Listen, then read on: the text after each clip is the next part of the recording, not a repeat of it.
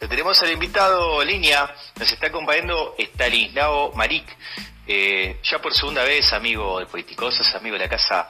Excelentísimas tardes, ¿nos escuchás Stanislao? ¿Qué tal? ¿Cómo andan? Gracias por la invitación. Gracias a vos por acompañarnos y por estar aquí en Politicosas para charlar de lo que está ocurriendo eh, en Argentina, ¿sí? en materia de finanzas públicas y dentro de este contexto de pandemia, justo estábamos ahí hablando con Fede Bacareza, y sí, también la, pandemia, este contexto de la pandemia, lo que tiene que ver el comercio internacional argentino, pero contigo abordaremos cómo están las finanzas públicas dentro de este contexto, eh, principalmente de cara a las elecciones y cuán importante puede ser, puede ser Estanislao esta recaudación extraordinaria que está teniendo el Estado Nacional, la Administración Pública Nacional, bajo eh, la ley del aporte extraordinario, ¿no? Así que bueno, vamos a darle ahí el pase a Fede, que pueda saludarte, hacerte una pregunta, y vamos con nuestro coequiper Juanjo Verá. Fede. Estanislao, querido, como siempre, es una alegría y un placer escucharte en Politicosas. Igualmente, Fede, como siempre. Te tenemos hoy te tenemos hoy acá en el, eh, en el piso, podría decirse, así que te vamos a aprovechar a preguntar. Viste que durante el año eh, notamos que por ahí hubo un tema que por suerte salió de la agenda porque está más calmado, que fue el tema del dólar, ¿no? Sí. ¿Cómo ves justamente a lo largo de este año, ya haciendo una proyección, sabiendo que vos estás metido en el mundo financiero, metido en el mundo de las finanzas, ¿cómo ves la proyección del valor del dólar para eh, lo que resta a lo largo del año? Bueno, ahí tenemos dos aspectos, ¿no? Digamos, el dólar comercial, que es el dólar oficial, que es el que determina el nivel de precios, ¿no es así? Que bueno, lo que vimos es una desaceleración del aumento a principio de año empezó con un aumento bastante intenso, del 4% mensual, eh, que bueno, por suerte lo fueron desacelerando bastante, ahora que estamos en un nivel de alrededor del 2% mensual de depreciación, más lógico, eh, más acomodable y más, eh, más predecible para, para, para anclar la inflación, así que venía, que es, para mí es el principal problema el principal problema en términos macroeconómicos, si sacamos temas como la pobreza ¿no? y la desigualdad en la Argentina, el principal problema es la inflación. Entonces, que se desacelere la devaluación es una buena noticia para mi gusto. Y después con un tipo de cambio paralelo eh, manejado por el gobierno, me parece importante destacar que es un precio que el gobierno a través de diferentes herramientas del Banco Central o de otros organismos como el Banco Nación es capaz de, de dominar, ¿ok? Es, un precio en el cual puede intervenir, como interviene en, el dólar oficial, puedo intervenir en el dólar paralelo. Me parece que ha sido una excelente decisión porque cuando no intervino, recuerden que se fue por los aires, ¿no? Arriba de 190. Entonces, bueno, por ahora lo que vemos es eh, un tipo de cambio desacelerándose, o sea, no quiere decir que va a quedar fijo ni que va a bajar, no va a subir tan rápido, ¿no? Y un tipo de cambio paralelo controlado, lo cual son todas buenas noticias, porque en Argentina cuando aumenta el tipo de cambio fuerte, nunca es una buena noticia, sobre todo el oficial, ¿no?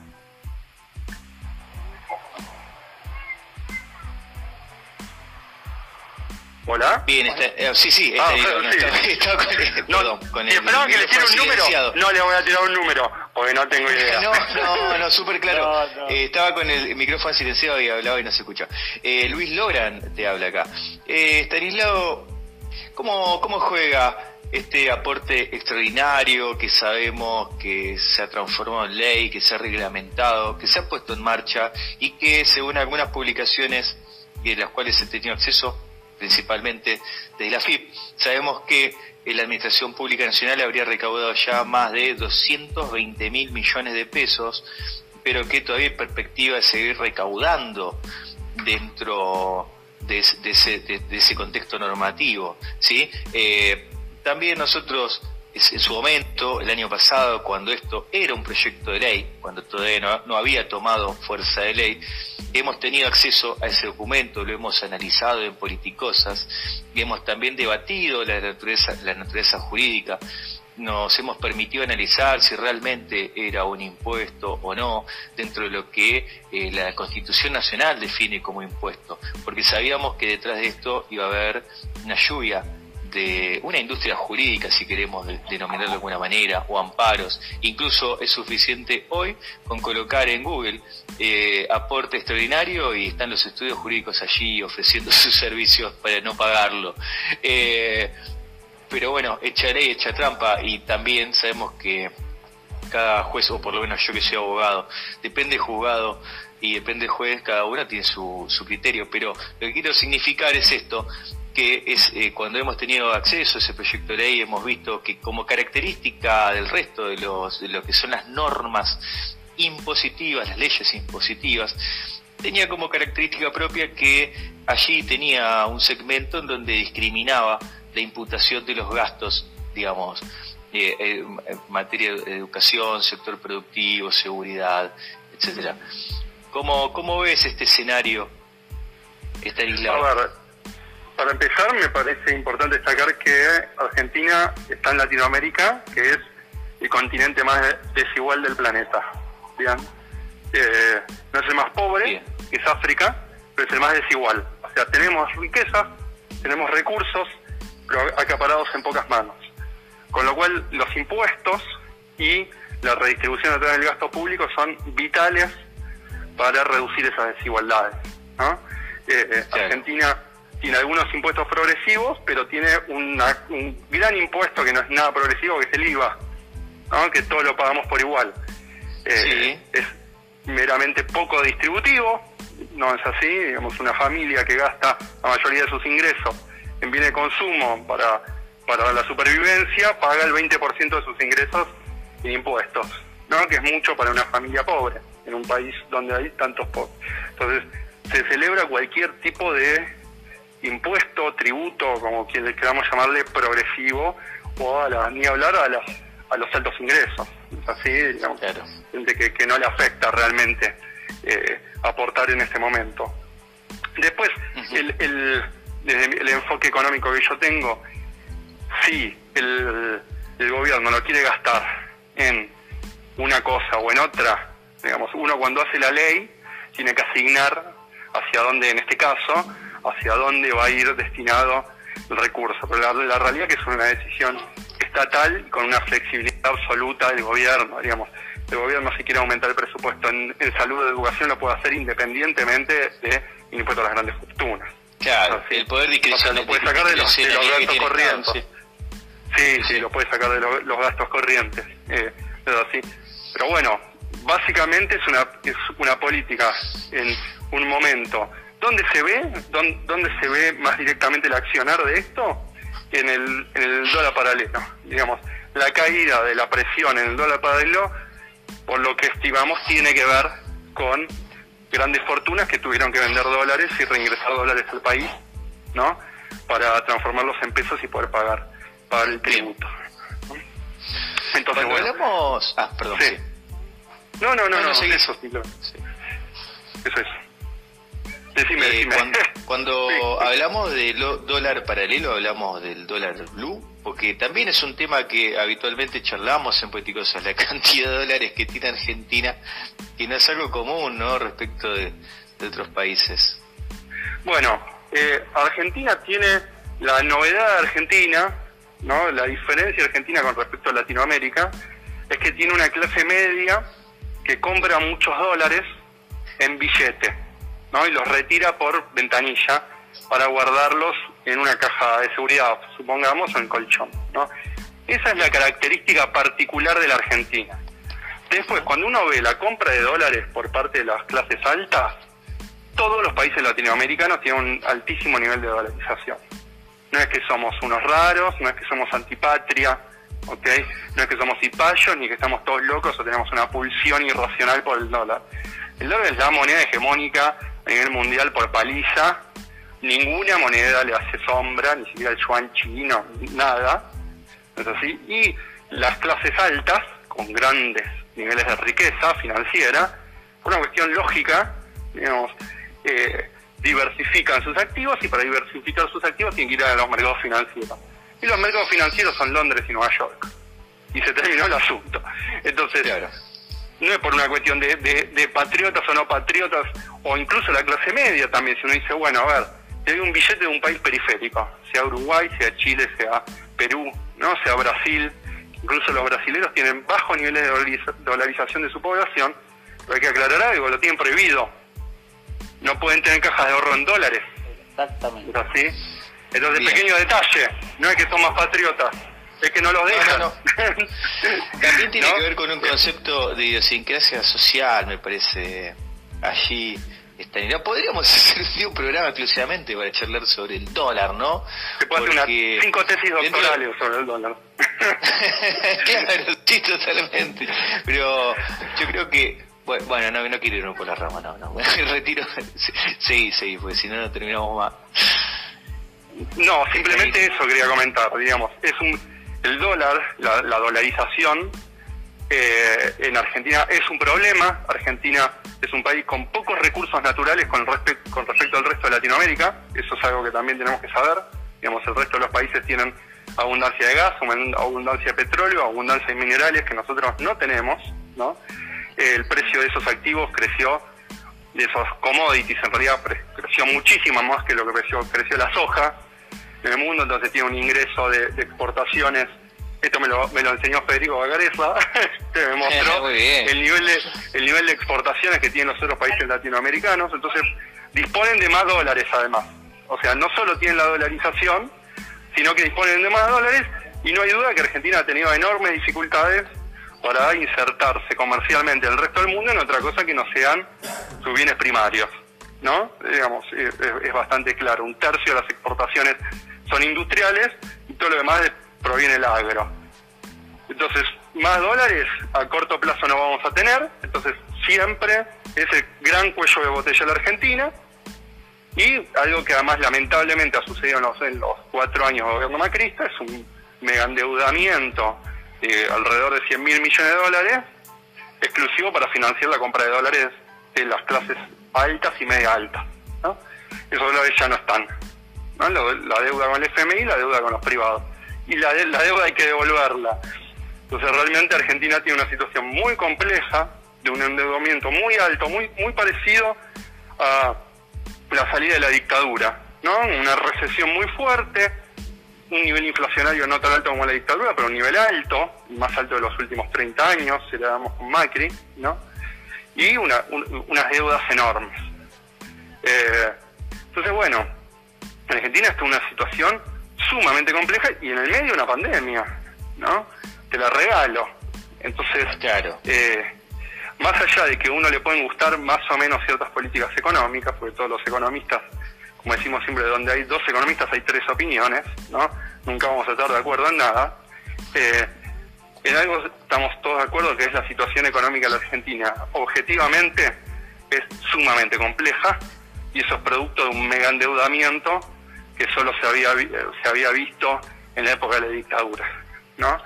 Eh, con lo cual, tenemos, imagínense que nosotros habíamos pagado, si no recuerdo mal, 9 mil millones de dólares al FMI, esa era la deuda que teníamos eh, en el momento que la pagó Néstor Kirchner, ¿no? Esa era la gran deuda con el FMI, eran 9 mil millones. Ahora tenemos 40. Ah, o sea, es descomunal la deuda que nos han dejado. Entonces, bueno, más allá de que podamos tener años donde podemos ser un poco más optimistas, ¿no? Que si nos acompañan las exportaciones, el precio de la soja, eh, y, podemos darle un poquito más al gasto público, mejorar la actividad económica, de repente intentar mejorar los salarios, la realidad es que Argentina de acá para adelante tiene un campo minado, ¿no? Eh, entonces hay que ser un poco... No, no, no podemos ser extremadamente optimistas nunca tenemos que eh, ser optimista es pensar que bueno esto no va a explotar por el aire no, que no vamos a tener inflación del 70% que no vamos a tener despidos generalizados recesiones permanentes esperamos que el gobierno tenga la habilidad para una vez fuera la pandemia, poder navegar en estos ríos turbulentos, ¿no? Excelente. Vamos a Juanjo. Ah, lo tengo, lo tengo fe, lo tengo fe con una preguntita más. Y vamos a Juanjo y te despedimos. Estanislao, sabemos el esfuerzo que hiciste en tu agenda para estar acompañándonos, así que no queremos sacarte mucho tiempo. Fede. Mira, justamente lo, escuchaba a, a Stanislao y me surgió una pregunta de un tema sumamente importante cuando se hablaba, bueno, a ver qué pasa en la pospandemia, eh, volveremos a crecer, tendrá el gobierno la habilidad, pero tocó un, tocó un tema que es central para todo esto, que es el tema del endeudamiento.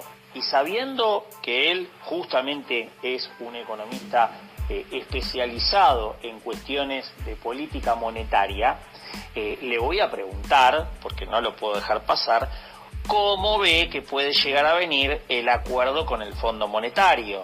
Según él, ¿se va a cerrar este año? ¿Qué tipo de acuerdo se puede llegar a prever? ¿Puede ser más condicionado? ¿Menos condicionado? ¿Cómo lo ve, Tano? Bueno, lo veo a ver. Para empezar, saber que el FMI nunca es bueno, ¿no? Digamos, sus intenciones es, un arma de geopolítica el FMI, no es un acreedor normal. Muchas veces yo escucho que dicen, digamos, un diagnóstico que yo no coincido, que escucho, el FMI quiere cobrar. El FMI no quiere cobrar. El FMI quiere condicionar tus políticas económicas. Para el FMI es mucho más importante que vos sigas determinando, no sé, determinado alineamiento internacional que vos favorezcas a determinados multinacionales antes que le devuelvas la plata. Si el FMI no necesita gastar la plata, no la tiene para prestarla y condicionar, ¿no es así? Entonces, siempre atentos a eso. Lo mejor que puede pasar es un acuerdo del FMI con la menor cantidad de condicionalidades posible, ¿no es así?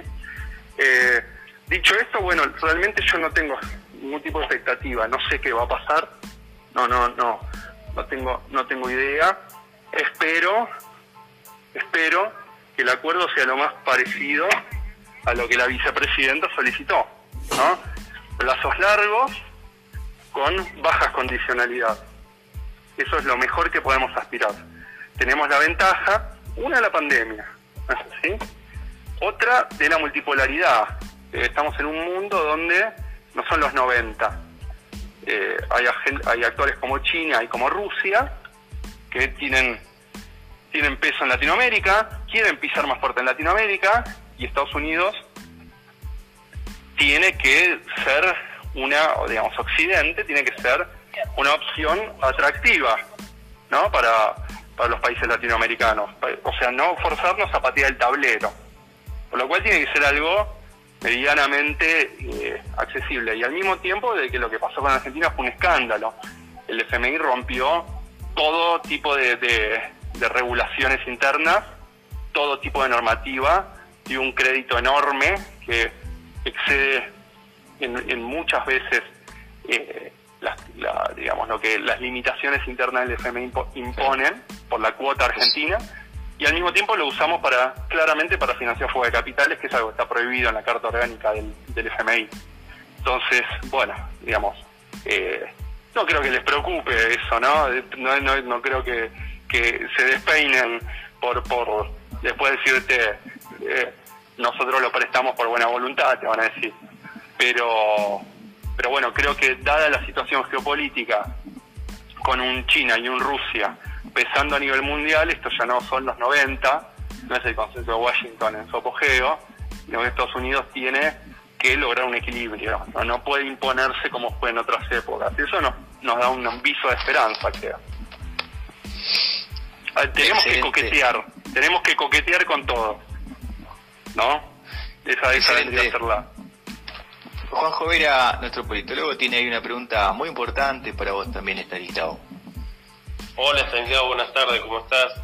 Quería consultar sobre un tema que hoy, bueno, lo trataron en conjunto el primer ministro de Portugal con Alberto, que de hecho le dio la derecha al primer ministro, que es el tema de las sobretasas que, que cobra el FMI a países como Argentina, si nos podías explicar eh, sobre esto y qué viabilidad pensás en que el FMI atienda este tipo de, reclamos. No, el, FMI cobra unos, eh, cobra gastos.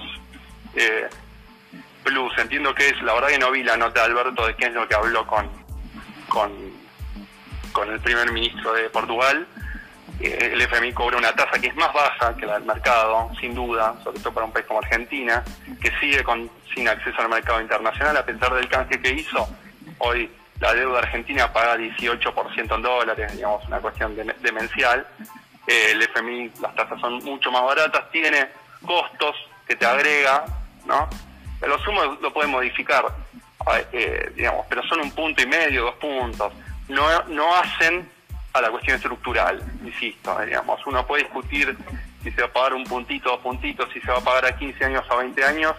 Lo esencial no está tanto en ver cómo se va a pagar o cuánto se va a pagar, sino en qué es lo que la Argentina va a sacrificar para lograr ese acuerdo. Eh, eh, al fin y al cabo eso es lo que se está negociando. Lo que se está negociando es o lo que el FMI eh, exige son ajustes fiscales, de regulación del mercado de trabajo, o sea, flexibilización del mercado laboral, eh, liberalización de los controles de cambio, apertura comercial, todo lo que ya sabemos. Si es a 10 años, 15 años, 20 años, eh, es más, ni sabemos qué va a pasar en 20 años. Vieron que Argentina tiene la capacidad de emitir deuda, hace como emitió el macrismo a lo loco y a los 4 años se, se volteó y a la lona. Entonces, el acuerdo si es a 20 años o a 10 años, creo que son cuestiones muy técnicas, porque además ni sabemos qué va a pasar. Lo más importante y donde tenemos que poner la lupa es si Argentina cede en algún tipo de, eh, de flexibilización, ¿no? diríamos, o de, se baja la cabeza frente a las típicas exigencias del FMI de ingresar a políticas neoliberales, ¿no? que eso, eso sería lo más trágico. Bien, Estanislao, súper claro, echando luz ahí a estos conceptos tan complejos económicos que a veces quienes no somos especialistas nos cuesta, nos cuesta entender. Muchas gracias por estar en Politicosas una vez más y seguramente estaremos convocándote en alguna otra oportunidad. Que tengas una excelentísima semana. Estanislao, bueno, gracias. Muchísimas gracias a ustedes por la invitación cuando quieran.